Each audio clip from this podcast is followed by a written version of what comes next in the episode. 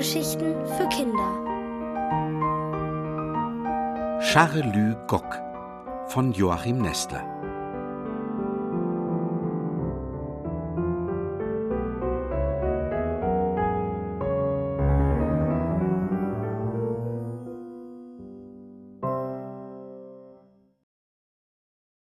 Lügen ist schlimmer als Zahnweh. Trübe Stimmung lähmt Vater Honigmann. Am Morgen aber, in der Backstube, richtet er schrittweise seine gute Laune wieder auf. Was war schon? fragt er sich. Na ja, es sind ein paar Tüten Kekse verschwunden. Meine Frau hat den Tobby verdächtigt, dann war's aber der Andi. Wer hätte das gedacht? Nun kenne ich ja mein Honiglein. Sie hat den Jungen wunderbar erzogen, und gleich wird's wieder Frieden in der Familie geben und Freude. Darauf kommt es an. Warum, grübelt Mutter Honigmann, kann ich mich so über gar nichts mehr freuen? Ich werde Andi die allerlustigste Geschichte von meinem Zwergern Charolü Gock erzählen, nimmt sich Tobby vor. Da kann Andi wieder lachen, dass die Betten wackeln. Beim Frühstück sucht Andi den Blick seiner Mutter. Sie weicht ihm aus. Unsichtbar steht etwas zwischen ihnen. Vielleicht wartet sie, dass Andi mutig auf sie zukommt. Aber wie soll er denn um Verzeihung bitten, wenn er die Tat gar nicht begangen, sondern nur für Tobby auf sich genommen hat? Gott sei Dank ist alles vorbei, denken Tobby und Vater Honigmann. Nichts ist vorbei, denken Andi und seine Mutter. Alles ist gut, glauben Tobby und Vater Honigmann. Nichts ist mehr gut, fühlen die Mutter und Andi. So ziehen drei Tage sich hin. Am Sonnabend dann ist Vater Honigmann der glücklichste Mensch im Haus, in der Stadt, in ganz Deutschland. Wenn er an Opern nur denkt, geht ihm das Herz auf. Wenn ihm ein Opernbesuch bevorsteht, fließt es über. Heute Abend werden Honig und Honiglein den fliegenden Holländer im Theater sehen. Schon früh in der Backstube schmettert Vater Honigmann das Steuermannslied. Steuermann, ho, oh he, immer hinaus auf See.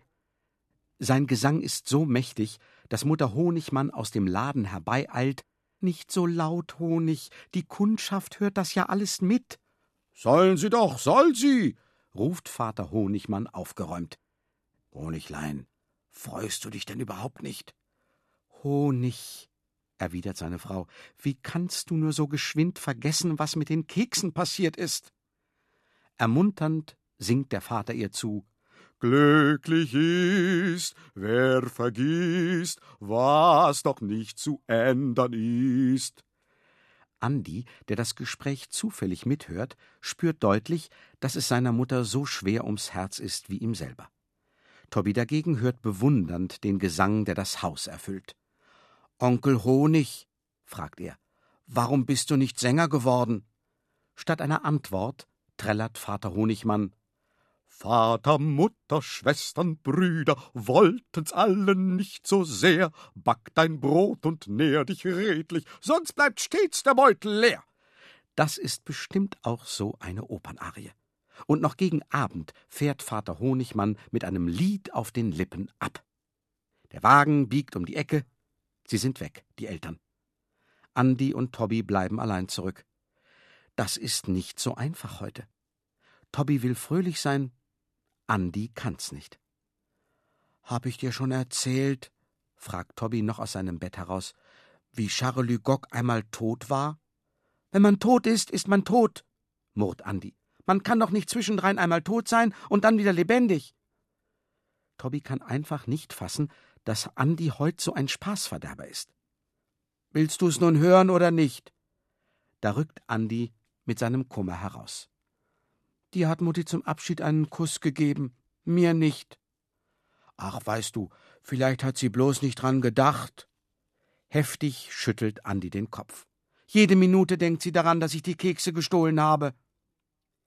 In diesem Punkt glaubt ihn Tobby nun wirklich trösten zu können. Ach, Andi, da musst du ja nicht traurig sein. Du warst es ja gar nicht. Ich war's. Du warst gut, so gut wie ein Bruder zu mir, und hast dann auch noch gesagt, dir macht die Strafe nichts aus.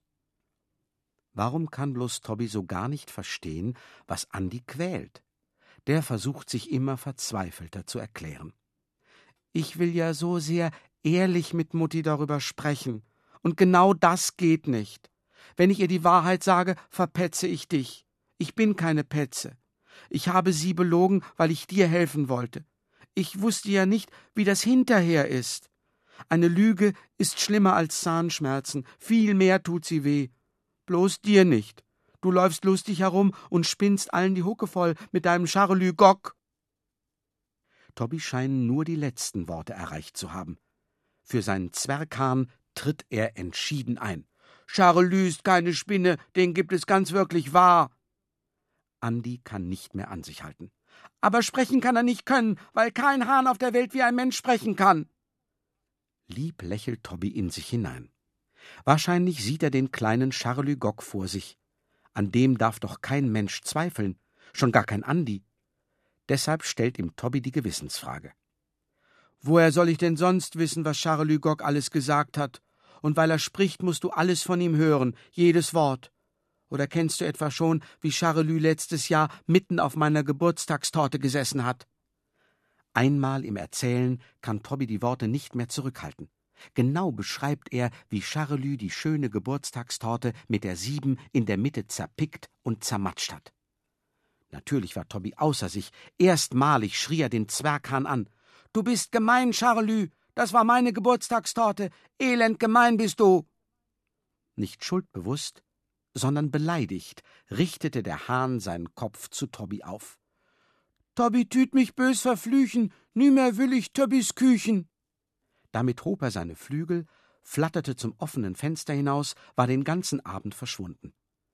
Nach langer Suche legte die runde Tina ihre Hand tröstend auf Tobbys Kopf und erklärte Du musst dich damit abfinden, Tobby.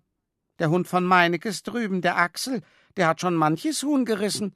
Nun hat er bestimmt deinen Charlie Gock erwischt. Da Andi mit offenen Augen im Bett liegt, nichts sagt, nichts fragt, wendet sich Tobby lebhafter an ihn. Weißt du, was dann am anderen Tag passiert ist? Kannst du ja gar nicht wissen. Ich wollte eben zur Schule gehen, da kratzt es auf dem Hof hinter mir, und ganz deutlich spricht Charlie Gock. Kleiner Hahn lüt großen Kümmer, wollte tot sein, und für immer. Genauso hat er's gesagt. Er hat's ja auch nicht bös gemeint, aber nichts hatte er eingesehen, gar nichts. Ich sage also zu ihm: Hör auf! unterbricht ihn Andi heftig. Von Charlie Gock will ich nichts mehr hören. Schlaf schön, lenkt Tobby ein.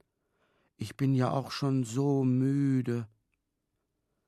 Während draußen Blitz und Donner aus schweren Wolken hervorplatzen, während Andi sich im Bett hin und her wälzt, ist Tobby schon längst in tiefen Schlaf verfallen.